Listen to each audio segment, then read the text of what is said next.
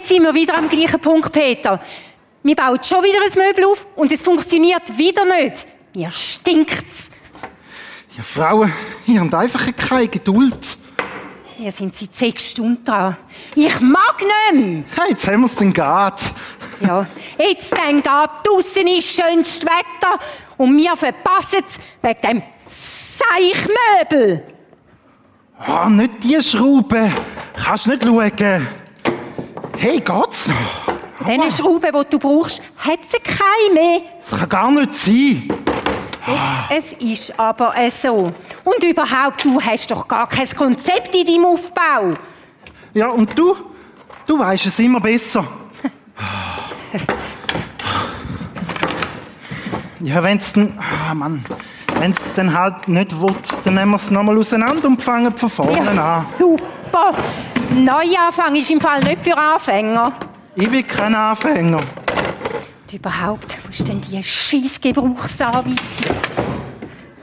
Oh, ist sie ja. Da. Geht's noch? Nein, Hey. aber wir könnten ja mal Gebrauchsanweisung studieren. Gebrauchsanweisung ist nur etwas für Anfänger. Da. Genau da. Lies das jetzt mit diesen Schrauben. Kann ich Chinesisch? Nein, aber Deutsch. Ja, eben. Was eben? Lern das erste Mal lesen. Was? Finnisch, Spanisch, Serbisch, Kroatisch, Englisch. Eben. Scheissdreck. Gang aufmachen. Ich? Wieso ich? Ich bin beschäftigt. Ah ja, genau. Und ich etwa gar nicht. Nein, ich bin nur dein Handlanger. Hi Hanna, ich hatte gedacht, ich bring dir noch die Wäsche auf. Weil jetzt bin ich ja dran mit Waschen. Super. Die habe ich auch noch vergessen.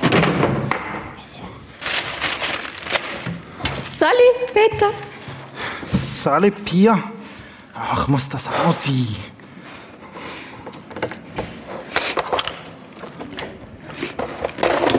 Seht aber, wie kompliziert ist, was ihr da macht. Das ist, Ist es auch. es nicht? Ähm, wieso leset ihr dann keine Bedienungsanleitung? Das sage ich ja die ganze Wäre ja wohl am einfachsten. Das wäre es wirklich. Ey, es gibt doch so einen Zusammenbauservice vom Obi. Der ist im Fall super. So etwas brauchen wir nicht. Oder es Filmli auf YouTube, Genau. wo einem hilft. Kleiner Gratis-Tipp von mir.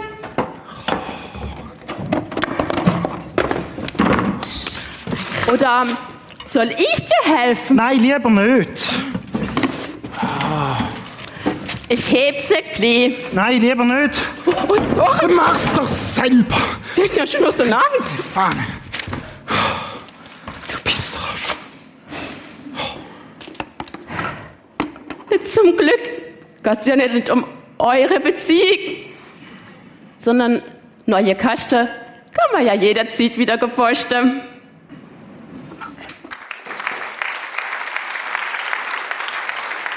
Ich weiss, ich habe mich gedacht, äh, ein bisschen ertappt gefühlt. Dann ich möchte einsch- einsteigen mit einer Frage an dich. Äh, zu welchen Gruppen gehörst du? Oder gehörst, wer gehört zu den Gruppen, die sagt, äh, ich brauche keine Gebrauchsanweisung, ich fange einfach mal an? So mal ehrlich. Ja, es sind ein paar Männer, die sich getrauen, äh, offensichtlich. Wer liest zuerst Gebrauchsanweisung, Betonung auf zuerst? Es sind eindeutig mehr Frauen dabei. Wer kauft Möbel nicht mehr im Ikea? Oder ich habe kürzlich äh, eine Werbung gefunden in, Österreich, da hat es einen Möbelladen gehabt, neben dem Ikea und der hat geheißen, leben Sie schon oder schrauben Sie noch? Das war so Konkurrenz von Ikea. Äh, genau. Mir ist es letztes Jahr mit dem neuen Grill passiert. Cecilia und ich, haben, ist mein Sohn, haben stolz einen neuen Grill gepostet. Und natürlich haben wir es nicht für nötig gehalten, die Gebrauchsanweisung zu lesen, weil das, als Mann kannst du ja das, oder? Also, äh, genau wie das Grillieren auch. Und äh, am Schluss haben wir gefunden, es fehlt eine Schraube und dann haben wir dann den Eindruck jetzt sollten wir vielleicht gleich mal noch Gebrauchsanweisung lesen. Es ist dann aufgegangen. Aber genau, ich, ich habe herausgefunden, es ist so ein bisschen, oder, mit diesen Gebrauchsanweisungen. Gebrauchsanweisungen sind für Menschen, die zu beschäftigt sind, um nochmals von vorne zu beginnen. Äh, ich weiß nicht, wie du, wie, wie es bei dir ist, aber wir kennen das sicher alle so an der Weihnacht. Es gibt irgendwie einen Schüttelikasten geschenkt und dann, äh, Götti Gott, alle und Männer machen sich dann an den Schüttelikasten aufstellen und irgendwie fehlt dann immer ein Teil. Ich weiß nicht, ob ihr das kennt oder so. So die Erfahrung ist, glaube ich, weit verbreitet. Oder eine Barbie-Puppe, die du zusammensetzen und so weiter. Äh, bei Barbie-Puppen und Schüttelikasten und Computer und so ist ja das alles nicht so schlimm. Da kann man im schlimmsten Fall das Teil, das fehlt, ja noch posten, wenn es es dann noch gibt, oder? Das ist dann die andere Seite. Da kann man, da geht auch nicht so viel kaputt. Anders ist es in Lebensbereichen, wo, wo wichtiger sind, wo unser Leben betrifft. Ich habe den Titel von dieser Serie Neuanfang genannt. Ich habe mir lange Gedanken gemacht über das Thema, weil ich gemerkt habe, es ist ein Thema, wo, wo so im Beobachten, man denkt nicht so viel darüber nach, aber ich glaube, ganz ein wichtiges Thema ist. Und den Untertitel habe ich so genannt, wie kann ich sicherstellen, dass das nächste Mal nicht wird wie das letzte Mal? Wie kann ich sicherstellen, dass das nächste Mal nicht so wird wie das letzte Mal? Es gilt auch für die Lebensfelder, die viel wichtiger sind als Barbiepuppen und Grill und weiß ich was. Oder da ist zum Beispiel Beziehungsthema, wo eine Beziehung auseinanderbricht.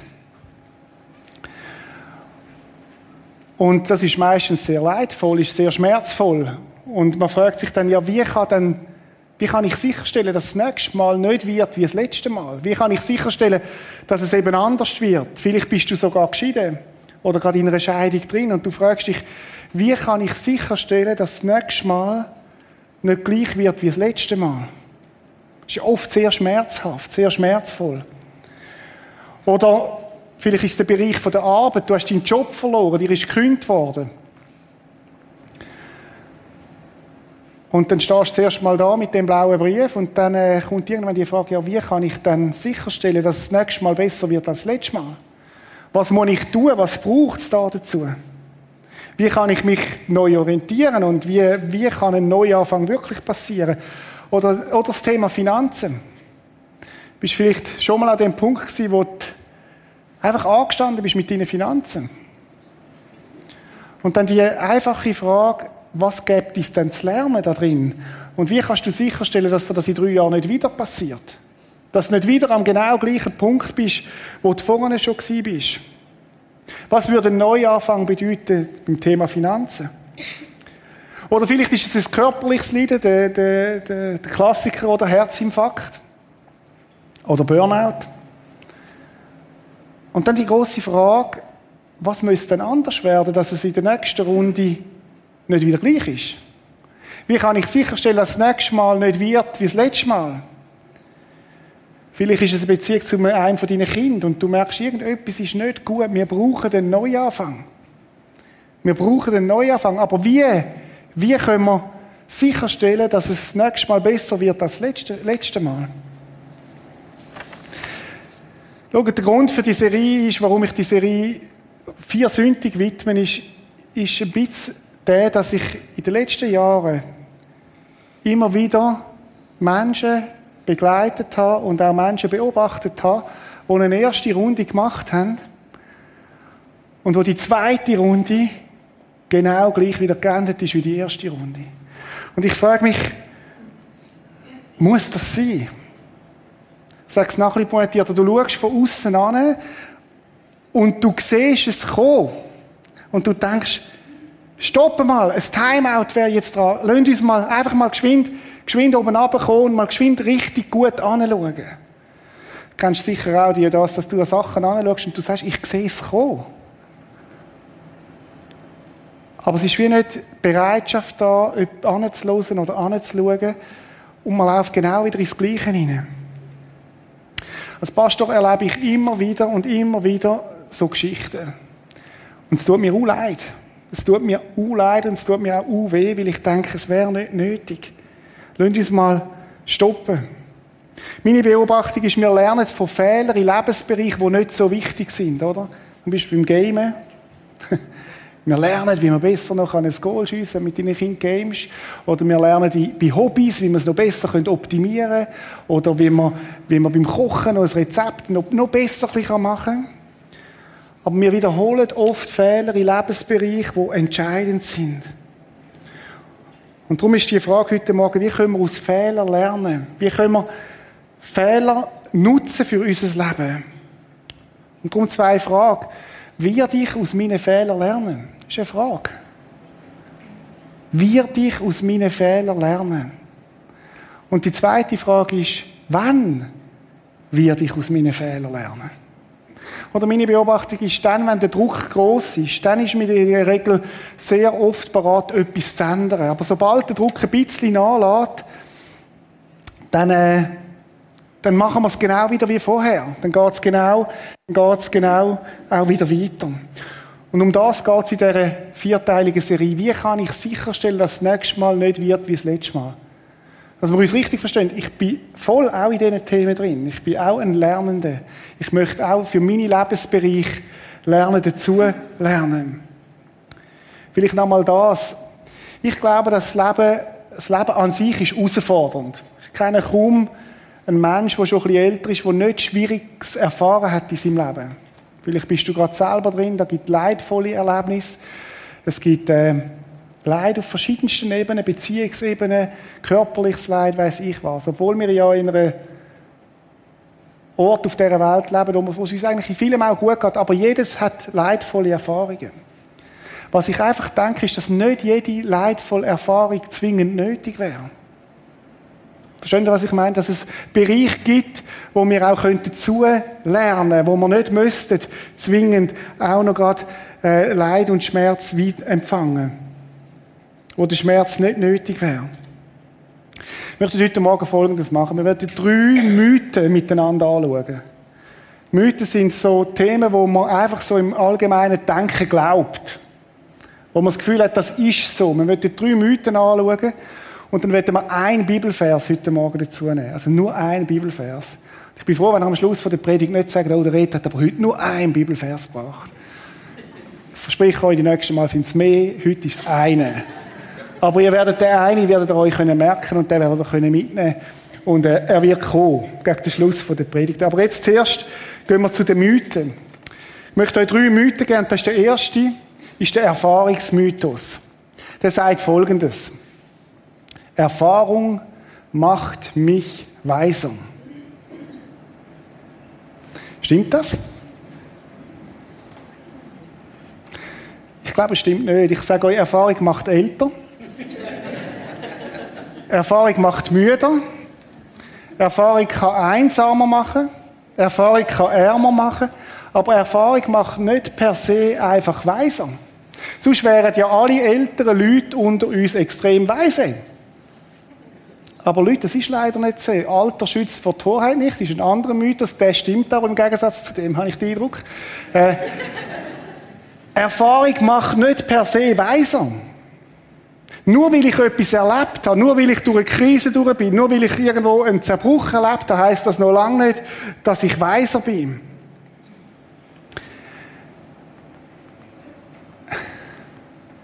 Erfahrung macht mich nicht weiser, sondern evaluiert die Erfahrung macht mich weiser. Reflektiert die Erfahrung, wo ich einen Erfahrungsbereich nehme und sage, ich schaue an, was ist wirklich gewesen? Warum bin ich in das hineingekommen? Was gibt es für Gründe? Was gibt es für Umstände? Was, was, was hat dazu geführt? Ausgewertet die Erfahrung, könnte man auch sagen, macht mich weiser. Reflektiert die Erfahrung, wo ich mal ansitze und sage, stopp mal, jetzt muss ich mal Timeout. Timeout. Jetzt muss ich mal ansitzen und sagen, was läuft eigentlich? Was geht eigentlich ab? Viele Menschen lernen nicht aus ihrer Erfahrung. Wenn wir Erfahrungen nicht bewusst auswerten, werden wir nichts davon lernen. Oder wenig. Ich bin überzeugt, evaluierte Erfahrung macht uns weiss. Das ist so der erste Mythos, was ein bisschen zu entmythologisieren gilt. Der zweite Mythos ist der Besserwissen-Mythos. Der sagt folgendes: Seit ich es besser weiß, mache ich es besser. Seit ich es besser weiß, mache ich es besser. Stimmt denn der? Nur weil ich es besser weiß, mache ich es automatisch auch besser. Nur weil ich besser weiß, weil ich gesünder leben sollte, lebe ich auch gesünder. Nur weil ich weiß, dass ich drei, vier, fünf Mal Sport mache in der Woche, mache ich es auch. Zumindest bei mir ist das nicht so. Oftmal weiß ich Sachen und trotzdem tue ich es nicht. Ich weiss nicht, wenn ihr mal die Interviews schauen, wo die Hockeyspieler geben in der Playoff-Saison, oder? Die Rappi-Spieler, blöderweise, haben sie verloren. Hat mir echt leid, so brutal letzte Nacht, oder? Wenn ihr mal die Interviews hören, was nachher Wir wissen, wir müssen nur noch ein bisschen näher an den Gegner herangehen. Wir wissen, wir müssen noch ein bisschen mehr vorchecken. Die wissen alles. Und trotzdem machen sie es nicht. Das ist ein bisschen hart, oder? Aber, aber mich dunkt, ist das symptomatisch für das. Wir wissen so viel und trotzdem machen wir es nicht. Wissen ist eins, aber haben wir auch Fähigkeiten dazu? Wissen wir auch, wie wir es, wie können umsetzen können? Und das ist bei grossen Lebensthemen genauso. Übrigens, die, die am meisten gewusst haben in der Bibel, sind Pharisäer gewesen. Die haben alles gewusst. Aber leider nicht so viel umgesetzt. Nur weil wir es wissen, heisst das noch lange nicht auch, dass wir es auch tun, dass wir es besser machen. Das ist ein Mythos. Und garantiert noch gar keine Veränderung. Oder ich kann ein Seminar besuchen zu irgendwelchen Themen. Die Frage ist, wie kommt es nachher zur Umsetzung? Das ist der Grund, warum gewisse Beziehungen, die auseinandergegangen sind, du gehst in eine nächste Beziehung hinein und ein paar Jahre später bist du genau wieder am gleichen Punkt. Weil die neue Beziehung sehr ähnlich verläuft wie die letzte Beziehung. Und du fragst mich, was mache ich nur falsch? Was mache ich denn nur falsch? Ich bin auf der Pechseite, ich habe Pech, ich verwünsche immer die Falschen. Sag ich, nein, nein, du wählst die Falschen.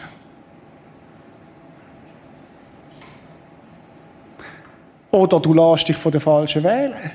Also, versteh mich nicht falsch, ich will niemandem zu nahe treten, aber mal evaluieren, mal anschauen, was läuft eigentlich. Warum tun wir es trotzdem nicht? Und der Satz ist besser wissen, ist nicht gleich die Fähigkeit, es besser zu machen. Es hat noch nichts mit der Fähigkeit zu tun, dass wir es auch besser machen.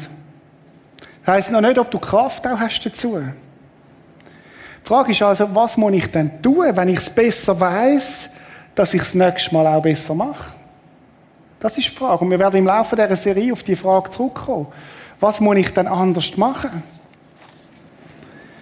Und ein dritter Mythos, der finde ich eigentlich der stärkste, der am meisten verbreitet ist, das ist der Zeitmythos. Der sagt Folgendes. Die Zeit ist gegen mich. Oder Uhr tickt. Ich werde nicht jünger. Das ist die Chance. Jetzt muss ich zuschlagen. Jetzt sofort. Da kommt nie ein besseres Angebot, wo ich mein Geld investieren kann. Da kommt kein besseres Angebot als der Partner, der mir jetzt gerade über den Weg begegnet ist. Das ist jetzt die besondere Chance, die ich jetzt packen Die kommt nie mehr. Und man hat den Eindruck, Zeit ist mein Find. So ein Angebot kommt nie mehr. Wenn ich das jetzt nicht nehme, dann. Und ich sage, es ist falsch. Zeit ist nicht dein Find, sondern Zeit ist dein Freund. Zeit ist dein Freund. Gerade dort, wo es gilt, neu anfängt zu machen, in Lebensbereichen, wo zerbrochen sind, wo etwas kaputt gegangen ist, dort, wo eine Beziehung auseinandergegangen ist, dort braucht es Zeit. Und Zeit ist ein Freund. Oder oft passiert das, du hast eine alte Beziehung zerbricht und während dem Zerbrechen kommt bereits eine neue Beziehung. Das ist das Muster, das ich immer wieder beobachte. Und jetzt ist aber der Punkt, die alte Beziehung, die ist noch gar nicht richtig zu Ende und auch noch nicht richtig aufgeschafft, schon gar nicht, gar nicht verarbeitet, aber man startet schon in die neue Beziehung hinein. Und irgendwie fehlt wie ein Zwischenstück dazwischen, wo man mal reflektiert, wo man anschaut, wo man, wo man dem Schmerz nachgeht. Und in der Regel trifft man keine guten Entscheidungen, wenn man in einem Schmerz hinein ist. Oder was passiert, wenn du Schmerzen hast? Was passiert, wenn du ein körperliches Leid hast und du hast richtig fest Schmerzen? Dann passiert eine Selbstzentriertheit. Oder ich habe noch nie gesehen, einen mit einer Gallenblase Schmerzen, wo nachher diakonisch extrem aktiv worden ist. es ist so. Dann bist du konzentriert. Ich habe das zum Glück noch nie gehabt, aber ich habe schon Leute erlebt, die, wo, wo, wo Gallensteine haben oder Nierensteine, die brutal schmerzhaft Dann bist du auf dich fokussiert. und auf den Schmerz fokussiert. Und das ist auch richtig so, weil da muss etwas passieren. Und was im Körperlichen gilt, das gilt auch im Psychischen. Wenn du emotional ähm, in einem Zeug hinein bist, wenn du emotional verletzt bist, und das ist ja, wenn zum Beispiel eine Beziehung auseinanderbricht, wenn dir gekündigt wird, wenn es schwierig ist, dann bist du auf dich selber zentriert. Und du erzählst deine Geschichte noch und noch, und das ist auch wichtig, das ist ein Teil vom Heilungsprozess. Aber du triffst in dem Moment unter Schmerz keine guten Entscheidungen. Weil, weil du bist, es geht um dich, du bist auf dich konzentriert. Das ist die Natur vom Schmerz. Und es passiert nicht wirklich eine Verarbeitung und ein Heilungsprozess. Das ist der Punkt. Menschen in schmerzhaften Situationen treffen keine guten Entscheidungen. Das heißt, ich muss zur Ruhe kommen, der Schmerz muss zur Ruhe kommen, muss aufgeschafft werden. Und darum, Zeit ist dein Freund und nicht dein Find. Vielleicht sitzt du jetzt da und sagst so, und ich höre das manchmal auch, weißt du, Reto, das mag schon stimmen. Aber wenn du meine Geschichte kennen würdest, wenn du meine Umstände kennst, die sind so anders. Weißt du, was möchte ich dir sagen? Deine Umstände sind anders. Aber du bist es nicht. Was haben mir Leute schon gesagt? Meine Umstände sind anders. Und immer wieder ist es gleich, und du kannst es beobachten, deine Herausforderungen mögen einzigartig sein, aber du bist es nicht. Geschichte wiederholt sich. Immer wieder. Und manchmal habe ich den Eindruck, man hört tausendmal die gleiche Geschichte und man kann auch sagen, wie es rauskommt. Wenn du in, so, in dem emotionalen Zeug inne bist, triffst du keine guten Entscheidungen. Wenn man möchte, dass das nächste Mal besser wird als das letzte Mal, dann nimm Zeit zu deinem Freund und wart. Drei Mythen, die man möchte mitnehmen. Erfahrung macht mich weiser. Nein, nur reflektiert die Erfahrung macht dich weiser. Wenn ich es besser weiß, dann tue ich es auch besser. Stimmt nicht automatisch. Ist nicht einfach äh, ein Automatismus, der da drin ist. Und Zeit ist gegen mich. Nein, nein, Zeit ist für dich. Zeit ist für dich. Ich habe mir überlegt, wo gibt es denn in der Bibel Personen, die so eine erste Runde erlebt haben und dann eine zweite Runde, wo vielleicht eine erste Runde erlebt haben und dann ist es schwierig geworden und dann ist eine zweite Runde gekommen. Das ist ja das, was viele erleben auch im, im Leben. Und ich habe gemerkt, die Bibel ist voll von so Geschichten. Ist voll von so Geschichten. Beispiel Mose. Mose ist, wachst auf beim Pharao, super gebildet, lernt Sprache, hat die besten Lehrer. An dem Königshof, Pharao, im Palast wächst er auf. Und eines Tages merkt er, ich bin ja gar kein Ägypter, ich bin ein, ich bin ein Hebräer. Und es fängt an zu bei ihm und dann sieht er, dass das hebräische Volk von den Ägyptern brutal unterdrückt wird. Und der Mose sagt, ich will etwas tun dagegen. Ich bin der Mose, ich kann etwas, ich kann etwas bewegen, ich will etwas bewegen. Und er erschlägt den Ägypter. Blöderweise wird er verwünscht dabei und er muss flüchten. Und er flüchtet richtig weit weg in die Wüste. Und er ist 40 Jahre in der Wüste. Oder da ist eine erste Runde, die er erlebt, wo es um ihn geht, wo er im Zentrum steht, wo, wo, wo, wo er etwas will tun, etwas will bewegen, wo es in seiner Kraft ist. Und dann gibt es 40 Jahre Zwischenstück. 40 Jahre, wenn ihr das mal vorstellen. Das ist eine lange Zeit. In der Wüste, das ist auch Symbolik drin, wo, wo es trocken ist, wo es schwierig ist, wo es nicht einfach ist. Und dann kommt der Runde 2. Und wisst ihr, was mit dem Mose wird? Der wird zum Retter von seinem Volk. Jetzt geht es nicht mehr in ihn, sondern jetzt geht nicht mehr um ihn, jetzt geht es um den Auftrag, den Gott ihm gegeben hat. Und er lebt für etwas Größeres. Er merkt, es geht auch nicht mehr um seine Kraft, weil die, die fehlt ihm. Sondern es geht, es geht weiter, es geht, geht in die zweite Runde hinein. Anderes Beispiel, Paulus, vielleicht der Klassiker. Unterwegs, super studiert, weiß, was richtig ist, weiß, was Gott möchte, so hat er das Gefühl gehabt, und er verfolgt die Christen. Bringt sie ins Gefängnis, er schaut, dass, dass denen schlecht geht. Er ist sogar dabei, wo Christen ermordet werden, Stephanus. Runde 1.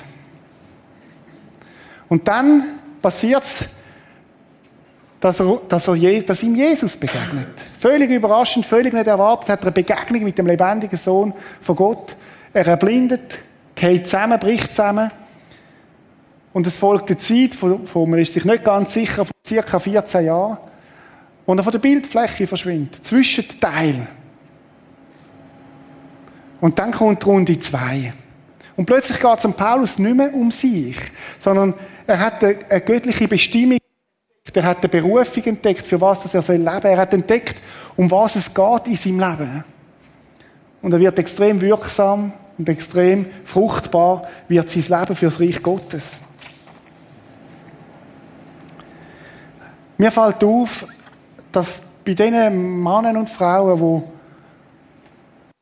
die aus einer ersten Runde, die völlig schwierig war, die scheissig war, wo ganz viel nicht gut war, dass das für Gott nicht das Problem ist, eine zweite Runde zu machen.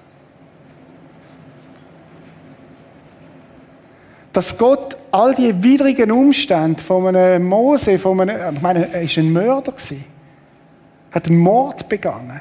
Das heißt, er hat einen umgebracht. Von einem Paulus, wo x Leute mit dabei waren, dass sie, um, dass sie, dass sie ermordet werden. Dass das für Gott kein Problem war, um aus dem etwas Gutes zu machen, eine zweite Runde. Aber mir fällt genauso auf, dass es bei dieser, bei dieser Runde 1 und Runde 2 ein Zwischenteil gibt. Wo offensichtlich eine Zwischenphase ist, wo Gott etwas macht, und die Person Gott, dass sich anlöhnt, dass er darf etwas machen, wo nachher fruchtbar wird in Runde 2. Mir fällt auch auf, dass die Personen sich unter Gottes Autorität gestellt haben. Dass sie demütig genug sind, auf Runde, aufgrund von der Runde 1 zu sagen, Gott, ich brauche dich, ich kann es allein nicht. Wo es nicht mehr nur um sie gegangen ist. Und es zeigt auch etwas, wie Gott ist von seiner Größe, wo aus einem Scheiß aus Schwierigkeiten, aus widrigsten Umständen, aus Sünd offensichtlich fähig ist, etwas Gutes zu machen.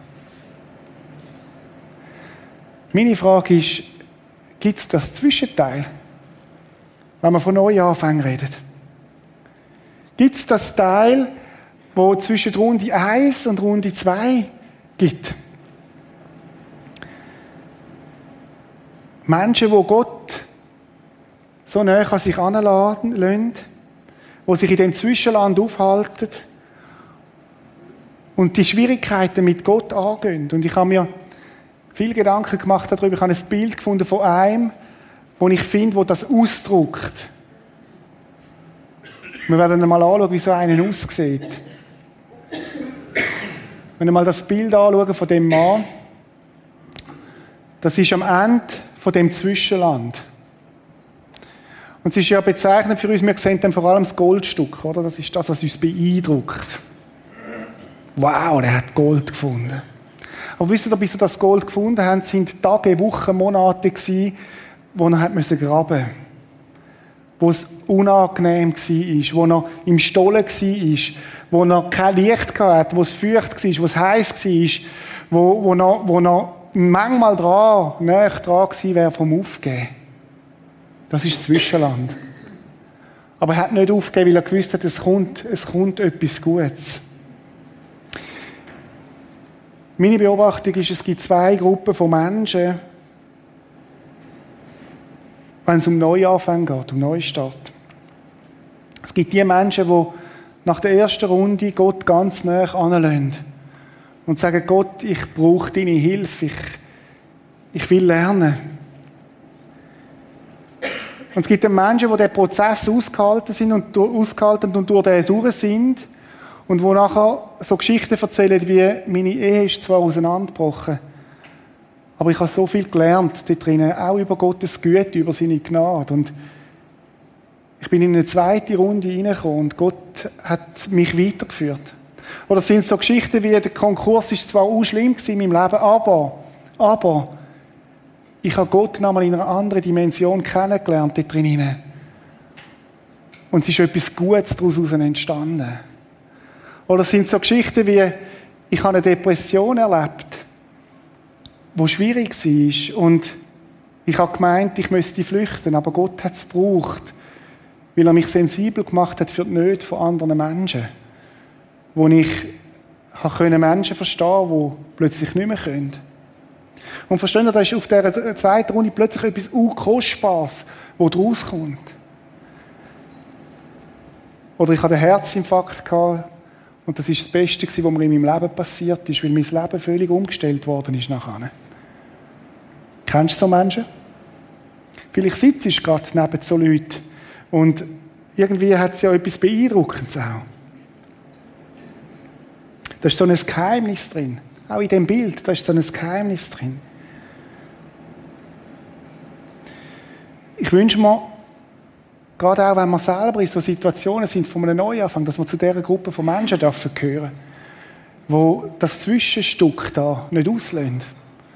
Wo das Zwischenstück darf ein Teil sein von unserem Leben. Es gibt nämlich auch die zwei Gruppen, die sagen, nein, nein, das Zwischenstück brauche ich nicht. Ich gehe gerade in die Runde zwei rein.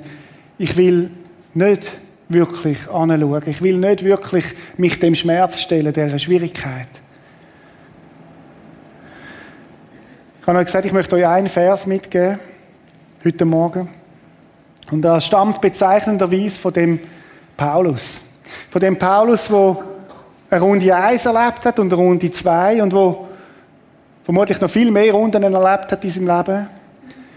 Aber der Paulus, der vom Ruf her, müsst ihr euch vorstellen, der zum Glauben kam, ist, sind Christen ihm ausgewichen. Weil man Angst gehabt vor ihm, weil er ein Mörder war, ein Christenverfolger, ein Christenhasser. Das ist das Klima, wo er damit gelebt hat. Und er gewusst, ich habe so viel Scheiß gemacht in meinem Leben. Da ist so viel verbrochen, da ist so viel nicht gut in meinem Leben. Und der Paulus, der das erlebt hat, auf dem Hintergrund, wenn man das versteht, was, was ich euch jetzt gerade vorlesen der Paulus, der schreibt Folgendes an Christen in Rom. Er sagt Folgendes, er sagt, Römer 8, 28, eines aber wissen wir. Er sagt, hey, es gibt eine Sache, eine Sache, die wissen wir, und das Wissen meint, das, das haben wir infiltriert, das haben wir erfahren, das ist so. Und dann sagt er, alles trägt zum Besten derer bei, die Gott lieben. Also das müssen wir uns mal, das müssen wir ein bisschen aushalten, das alles. Das heißt, alles trägt zum Besten bei denen, wo Gott liebt. Ja, ja, halt mal. Also, dort, wo, ich es gut gemacht habe, oder? Das trägt ja zum Besten bei. Dort, wo ich alles richtig gemacht habe, das trägt zum Besten bei. Dort, wo alles immer aufgegangen ist, das trägt zum Besten. Nein, nein, sagt Gott. Sagt Gottes Wort, sagt der Paulus. Alles. Alles Leid, alles Versagen, alle Bruchstückhaftigkeit, alle Schuld. Das ist alles eingegrenzt. Trägt zum Besten derer bei, die Gott lieben. Achtung, das heisst nicht, dass das alles gut ist. Oder? Ich will niemand hören, der nachher redet und sagt, jetzt sündige mal richtig drauf los, oder? Das hilft dir dann. Das ist nicht, das, das ist nicht die Idee dahinter. Sondern Gott kann aus dem Scheiß, aus dem Mist Dünger machen. Gott kann aus dem Schwierigen etwas Gutes machen und es kann etwas Gutes daraus entstehen. Alle Umstände, auch mein Versagen, alles Gott kann es gebrauchen, um daraus etwas Gutes zu machen. Man kann es auch übersetzen und wir wissen, dass in allen Dingen Gott zu unserem Besten handelt. Das ist nochmal ein anderer Aspekt. In allem Schwierigen hinein macht Gott das Beste für uns. Weißt du, was das heißt? Gottes Gnade ist größer als deine Erfahrung. In all diesen Sachen schafft Gott. Wenn du es Gott erlaubst, wird er mit dir zusammen schaffen und es zu deinem Besten werden lassen. Oder es geht ja noch weiter, der Vers, der heißt nämlich, sie sind ja in Übereinstimmung mit seinem Plan berufen. Das heißt, dass ich sage, Gott, ich suche deinen Plan und ich will die Übereinstimmung mit dir. Bitte komm an mich an, dass wir miteinander können durch das durchgehen. Gott kann auch die schwierigen Sachen nutzen, um Gutes daraus zu machen. Und meine Erfahrung ist, dass oft auch Reife entsteht durch so Schwieriges durch. Dass oft auch Fruchtbarkeit entsteht durch so Schwieriges durch. Oder das haben wir nicht gern. Aber die Frage ist, lade ich Gott dort dran an, dass zwischen der ersten Runde und zwischen der zweiten Runde ein Zwischenland darf sein. Eines aber wissen wir, alles trägt zum Besten derer bei, die Gott lieben. Sie sind ja in Übereinstimmung mit seinem Plan berufen. Wir werden uns die nächsten drei Wochen mit dem beschäftigen. Mit dieser Frage beschäftigen, wie, wie kann ein Neuanfang gelingen? Was gilt es beachten? Schau, deine zweite Runde kann besser sein als die erste, nicht weil du Erfahrung hast, sondern weil du deine Erfahrung ausgewertet hast, gelernt hast, was es heißt, Erfahrung auszuwerten. Deine zweite Runde kann besser sein als die erste, nicht weil du besser weißt, sondern weil du besser planst, weil Gott dir möchte helfen, das zu planen. Deine zweite Runde kann besser werden als die erste, weil Zeit nicht dein Find ist, sondern dein Freund, wo Gott dir möchte geben und sagen, schau jetzt, wenn ich an Paulus eine Zeit geben, das müssen ja nicht gerade 14 Jahre sein. So gebe ich dir Zeit, um können anschauen, können auswerten, können lernen. Vielleicht, wo du deine Bestimmung findest, sehr schmal in deinem Leben. Wo du merkst, wie groß du bist und wie groß Gott ist. Wo du merkst, wie sehr die Gnade viel größer ist, als du dir je vorgestellt hast. Vielleicht die Zeit, wo, wo du als Mensch auch anfängst, dich einzuordnen unter Gott. Und es wird eine Runde zwei geben, wo Frucht entsteht. Das meint der Vers auch. Wir werden in dieser Serie die nächsten Mal ganz konkrete Sachen anschauen, Schritte, wo du kannst gehen, wenn es darum geht, um einen Neuanfang. Und ich glaube, wir alle haben immer wieder Lebensthemen, wo es nötig ist, gründlich darüber nachzudenken für einen Neuanfang. Vielleicht sagst du, oh, das müsste jetzt jemand hören, den ich gerade kenne, der gerade in so einer Situation drin ist. Nimm sie mit das nächste Mal. Gib ihnen den, den, den prisma.tv-Link, dass sie nachschauen können. Nimm es mit. Schaut, Leute, ich wünsche mir, dass wir uns nicht unnötig Leid beifügen müssen, weil wir nicht gelernt haben aus den Fehlern. Und ich glaube, es ist eine Serie, wo auf das gehen, wo Gott auch uns möchte an der Hand nehmen und sagt, komm, ich führe dich durch einen Neuanfang durch. Ich führe dich durch den Prozess durch. Und darum nochmal der Vers zum Schluss. Eines aber wissen wir, alles, und jetzt kannst du einsetzen, was du willst, was in deinem Leben schwierig ist, was in deinem Leben zerbrochen ist, was in deinem Leben nicht gut gelaufen ist, alles trägt zum Besten derer bei, die Gott lieben. Sie sind ja in Übereinstimmung mit seinem Plan berufen. Das ist ein Ruf von Gott, der sagt, komm zu mir, Kind. Lass uns miteinander durch das durchgehen und einen Neuanfang starten, dass eine gute Runde 2 stattfinden kann. Ich möchte beten. Vater im Himmel, möchte dir danken, dass wir zu dir dürfen kommen, wie wir sind. Dass wir nichts vorspielen müssen. Und einmal mehr bin ich einfach beeindruckt, dass du uns nicht fragst nach unseren glorreichen Resultaten und nach dem Glorreichen, sondern dass du uns, dass wir dir auch unsere Bruchstücke dürfen geben, unsere Schwierigkeiten, unsere Sachen, wo wir es nicht gebracht haben, Herr. Und dass du sogar sagst, dass du aus dem heraus etwas Gutes kannst machen kannst. Dass du uns das Beste möchtest, Herr. Lass uns, lass uns Menschen sein, die sind wie Ton, die sich dem Töpfer aussetzen, Herr. Lass uns Menschen sein, die wie, wie Pflanzen sind, die sich am Gärtner aussetzen, Jesus. Weil wir glauben, dass es du besser weißt als wir. Und lass erleben, dass Neuanfänge möglich sind, die in eine Fruchtbarkeit hineinführen, Herr. Danke dafür, Jesus. Bitte besonders für die, wo jetzt gerade, wo es stürmt, wo gerade in so, in so Phasen inne sind, wo sie nicht mehr wissen, was oben und unten ist. Danke, dass du dich ihnen erbarmst und dass du hilfst, dass es zu guten Neuanfängen kann. Amen.